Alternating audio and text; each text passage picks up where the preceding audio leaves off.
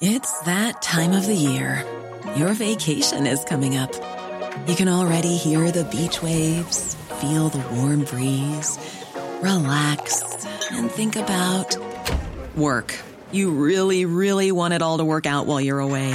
Monday.com gives you and the team that peace of mind. When all work is on one platform and everyone's in sync, things just flow wherever you are. Tap the banner to go to Monday.com.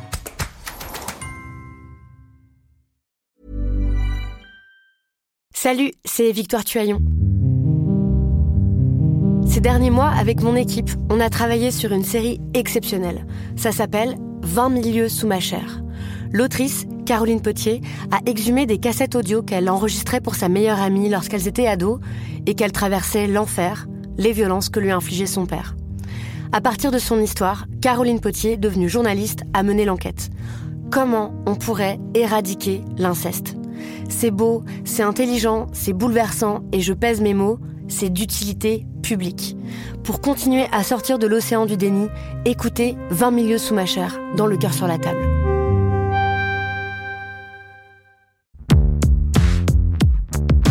Salut, c'est Thomas Rozek. Depuis le 1er janvier 2020, la lutte contre les sectes a changé en France. L'organisme traditionnellement chargé de la surveillance de ces dérives, la Mivilude, a cessé d'exister et ses services ont migré de Matignon au ministère de l'Intérieur, fusionné dans le comité de prévention de la délinquance et de la radicalisation. Une décision qui a suscité pas mal d'inquiétudes dans la société civile. On l'avait d'ailleurs évoqué dans un épisode. Des inquiétudes d'autant plus vives que les sectes restent un sujet d'actualité. La preuve avec une histoire toute récente qui a retenu notre attention. L'ouverture d'une enquête pour assassinat en Belgique visant un groupuscule basé en France après la mort suspecte d'une de leurs membres en 2011. Baptisé La Nation Libre, il est aussi connu pour abriter en son sein un groupe de musique chouchou de l'extrême droite, les Brigandes. Alors que s'est-il passé? C'est ce qu'on va essayer de comprendre avec notre épisode du jour. Bienvenue dans Programme B.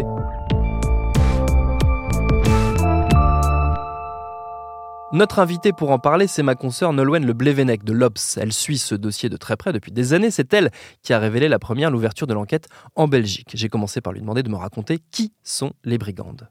Alors les brigandes, c'est euh, plusieurs femmes, euh, je dirais une dizaine de femmes, qui se baladent dans des paysages euh, montagnards, euh, avec des vêtements euh, fluides, souvent en blanc, et qui chantent des chansons sur le grand remplacement, sur la France qui se perd, sur la pourriture du système politique, et qui très très vite est acclamée par, par l'extrême droite française, euh, qui se partage des vidéos de plus en plus. En 2015, il y a un journaliste de Technicart qui va les rencontrer pour la première fois.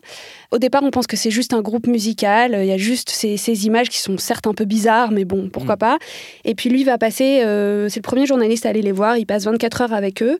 Et puis il en revient avec euh, l'impression que bah, il plane, euh, il plane quelque part, quoi, Mm. qu'il se passe quelque chose de bizarre, qu'il faut une sorte de mai 68 à l'envers.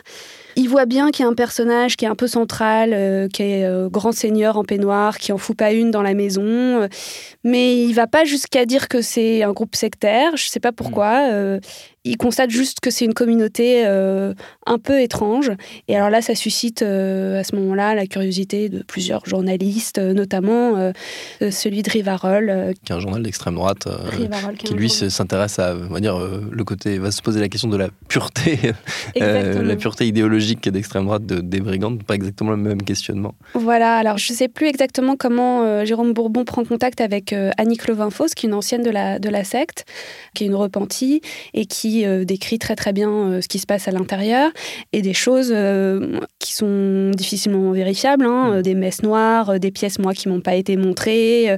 et donc il y a ce papier de Rivarol qui, après le papier de Technicart, prend le contre-pied et qui dit euh, ce qui s'y passe est vraiment vraiment très très bizarre.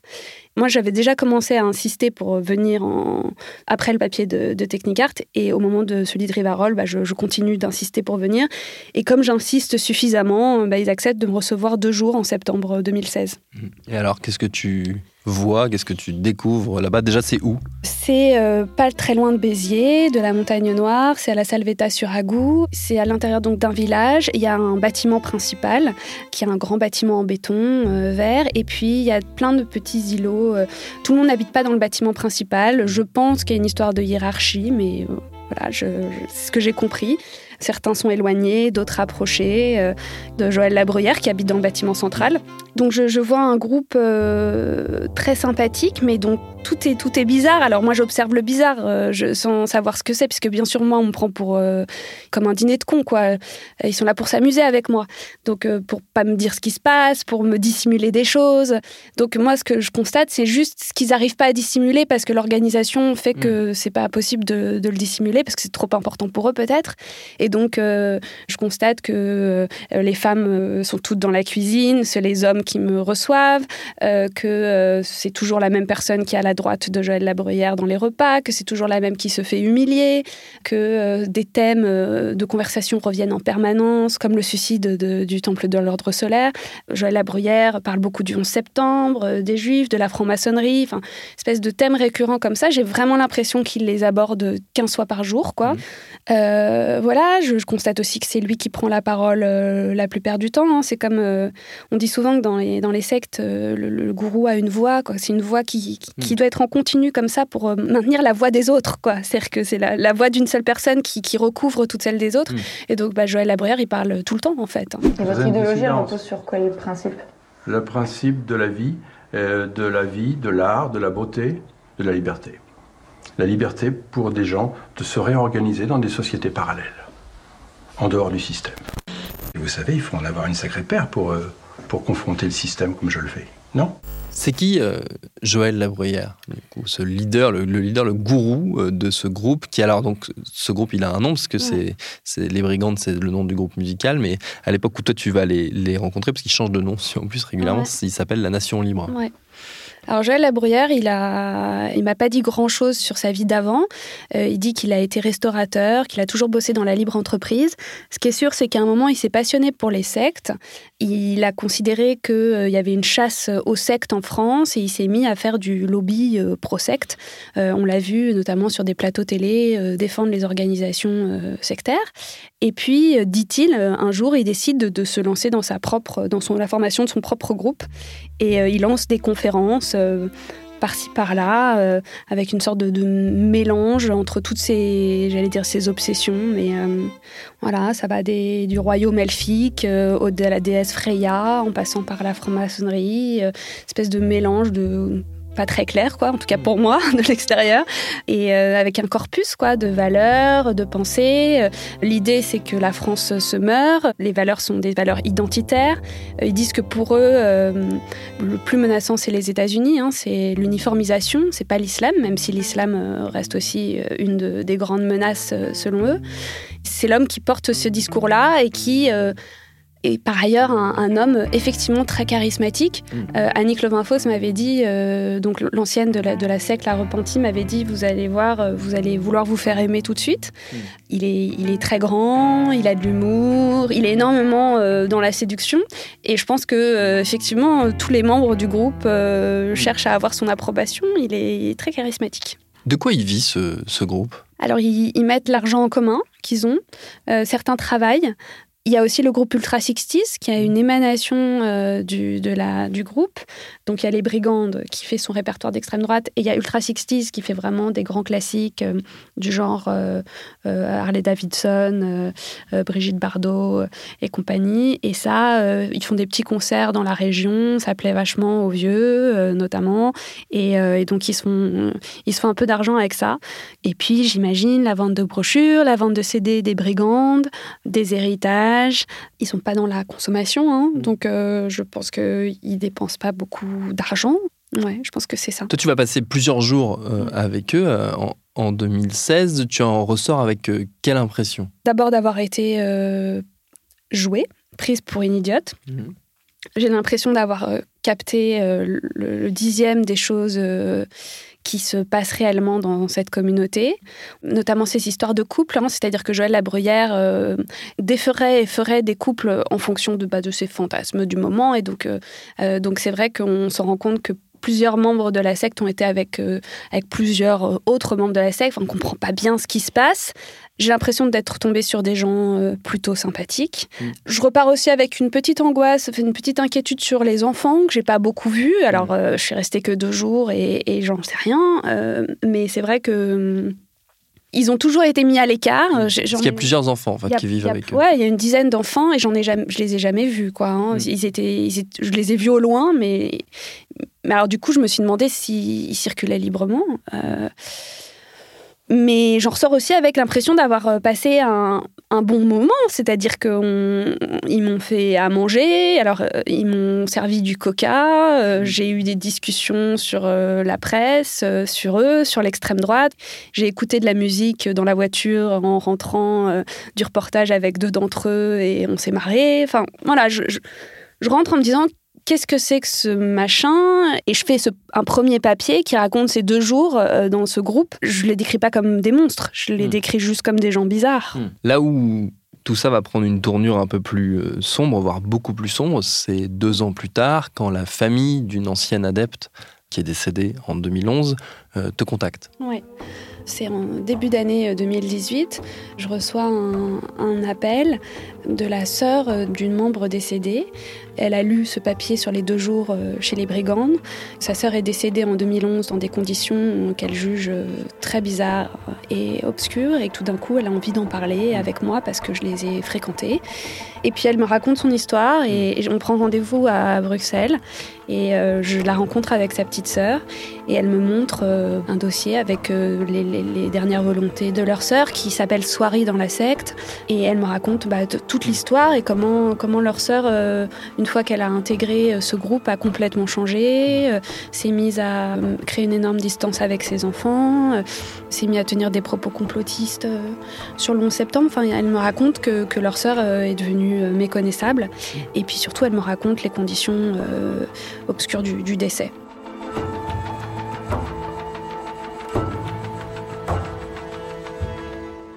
C'était cette femme, euh, Elle avait 39 ans quand elle est décédée. Selon ses sœurs, c'était une femme euh, qui avait beaucoup de personnalité, qui était très entière, mais alors du coup, ça se manifestait dans au sein du groupe comme vraiment, euh, enfin, on la considérait comme complètement fanatique. Et c'était une femme qui visiblement euh, se lançait avec passion dans des projets euh, qui n'aboutissaient pas. Hmm. C'était une femme qui était, qui élevait ses enfants, qui les aimait énormément, mais qui s'était éloignée, qui avait voulu les faire grandir au bord de la mer et qui avait certainement ressenti à ce moment-là une grande solitude. Et donc c'est une femme qui un jour assiste à une conférence de Joël Labruyère en Belgique et qui décide à ce moment-là de rejoindre de la communauté qui habitait en Normandie hmm. à l'époque. Elle va tomber malade Elle a un cancer de l'utérus. C'est difficile de savoir euh, quand les douleurs ont commencé, en fait, parce qu'elle avait une maladie des intestins. D'anciens membres me disent qu'elle a commencé à, se plaindre du cancer, euh, enfin de douleurs, en, janvier 2011. Elle est décédée en octobre 2011. Est-ce que à l'époque ces douleurs-là étaient confondues avec sa maladie initiale? Est-ce que elle savait déjà qu'il y avait un problème et elle n'a hmm. pas voulu aller se faire euh, dépister? C'est pas très clair. Ce qui est sûr, c'est qu'à l'été 2011, euh, un diagnostic est posé qu'elle a une tumeur euh, au col de l'utérus avec un envahissement local, qu'une opération est programmée euh, fin août, mais en fait ça se passe pas comme ça. Elle décide de renoncer aux soins, à l'opération, à la chimiothérapie et de se laisser mourir. Est-ce qu'on sait si euh, la communauté, le groupe sectaire auquel elle appartient, a joué un rôle dans cette décision de ne pas se soigner? Alors bah, ça, c'est l'enquête euh, qui a été ouverte qui le dira. Mais euh, ce qui est sûr, c'est que Annie Clovinfos, qui est une ancienne adepte de la, secte, elle, elle décrit un rôle très important dans le choix de, de Soiri de, de se laisser mourir. Pour Annie Clovinfos, le groupe ne tolère pas les soins médicaux. Bon, ça, ça m'a été confirmé par un ancien membre qui m'a dit qu'effectivement, aucune transfusion sanguine, euh, aucune euh, interaction avec la médecine. Sur le cancer, il y a même une brochure euh, qui fait référence, qui dit que le cancer est lié à des rayons interscopiques. Pour ce groupe, le cancer, c'est quelque chose qui est lié à, son histoire, contre lequel on ne peut, peut rien faire. C'est pas une maladie organique sur laquelle on peut agir. Voilà, après, euh, Annie Clovinfos dit que c'est Joël Labruyère qui a décidé euh, mm. et qu'il lui a proposé de se lancer dans un jeûne mortel de 40 jours qui a mm. duré un peu plus de temps. C'est ce que raconte euh, Annie Clovinfos. Avant de décéder, elle va se marier, Soirée, avec un, autre adepte, et puis elle va aller s'installer en Belgique. Quand décision aurait été prise que, que Soirée décède à la suite d'un jeûne mortel. Tout se met en place, une organisation se met en place et la première chose à faire, c'est de la marier pour notamment que la secte puisse prendre en charge toutes les démarches administratives. Et donc, elle va se marier avec un homme euh, qui s'appelle Alexis, qui est un ancien membre, un ancien amant. Et donc ils organisent euh, un mariage et puis une semaine plus tard, euh, elle va dire au revoir à sa famille, à la mère. elle est déjà en train de jeûner, hein, elle, boit, elle boit uniquement. Et puis ensuite elle va s'installer effectivement dans un lieu, une cabane, que, le groupe appelle euh, La Planque, euh, qui est un endroit euh, qui est investi énormément par les fantasmes de ce groupe, qui y voit un lieu un peu magique. Ils disent que en contrebas de cette cabane coule une source d'eau qui est celle de la déesse Freya. Et donc, il se passe pas mal de trucs dans cette cabane. Il y a des nuits de noces, il y a des accouchements, euh, tout ce qui doit être euh, de se passer à l'écart de la maison, mmh. dans des conditions un peu secrètes, euh, se, passe, se passe là.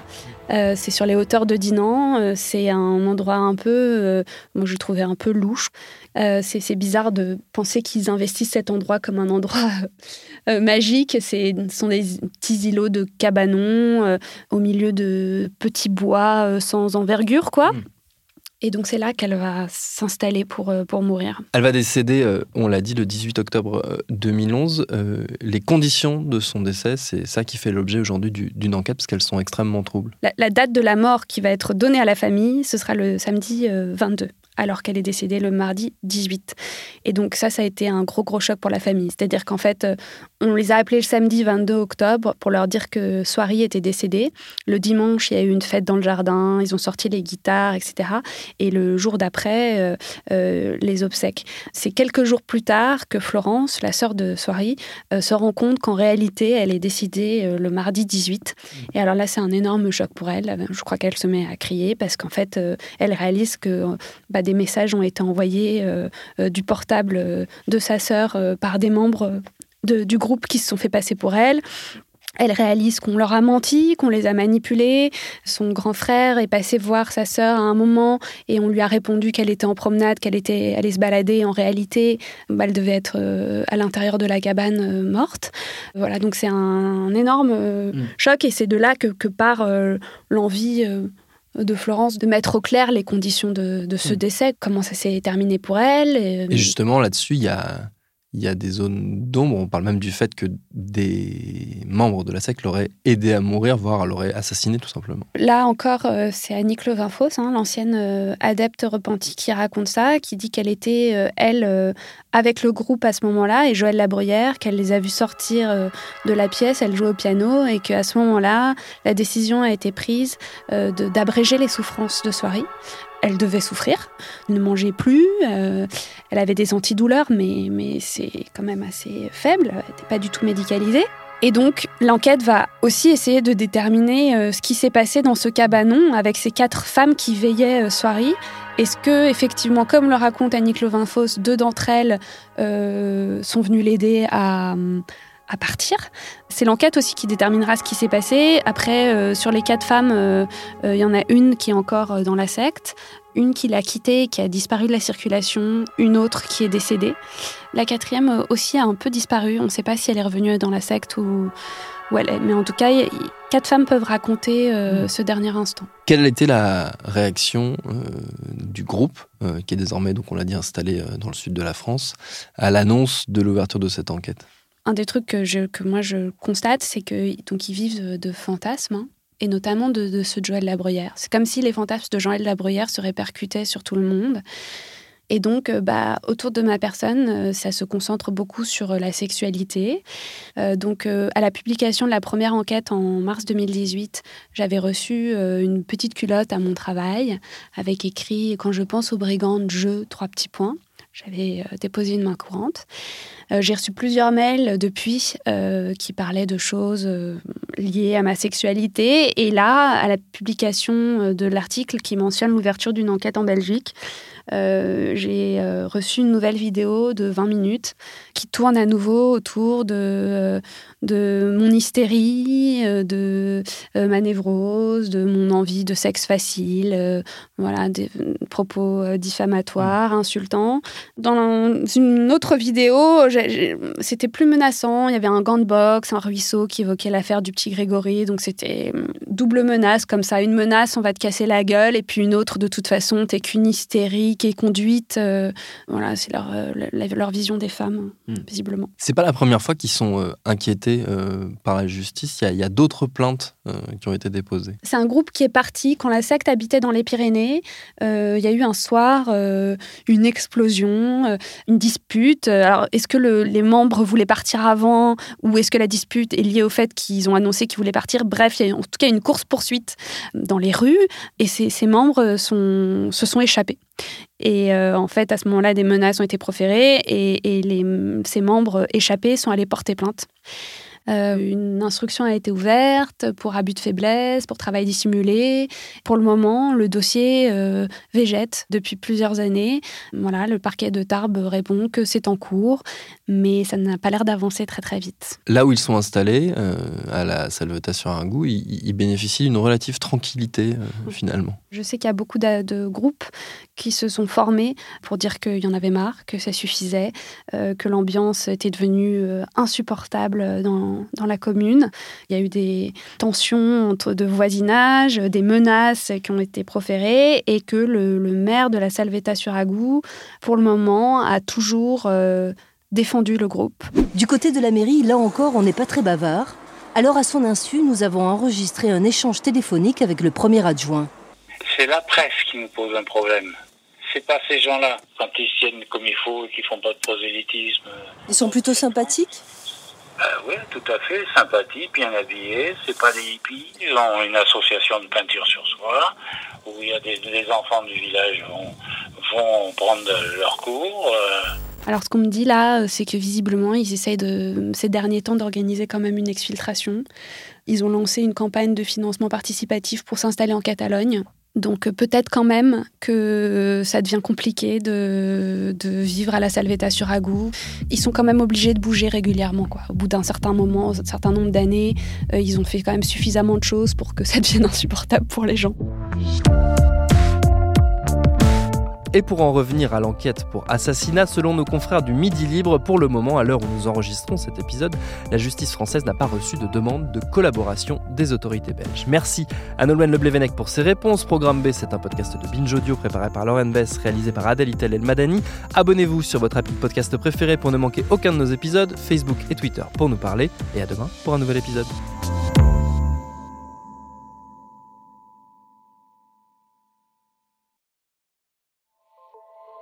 Salut, c'est Sinamir du podcast L'Affaire. En 2016, je suis monté sur un bateau de sauvetage en Méditerranée et ce que j'y ai vu n'a pas changé. En tout, depuis 10 ans, on compte même près de 30 000 morts sur cette mer. Alors, dans le naufrage, notre nouvelle enquête, j'ai voulu raconter un cas concret. Comment 130 personnes sont mortes en 2021 à la frontière de l'Europe, malgré des dizaines d'appels de détresse. Qui n'a pas pu les sauver et pourquoi? Qui étaient ces disparus? Et surtout, comment on en est arrivé à ne plus parler de 130 personnes qui meurent le même jour sur un bateau au milieu de la Méditerranée? Le naufrage, c'est la nouvelle série du podcast L'affaire de Paradiso Média. Une enquête que vous pouvez retrouver gratuitement chaque semaine à partir du 27 mars 2024 sur toutes les applications de podcast.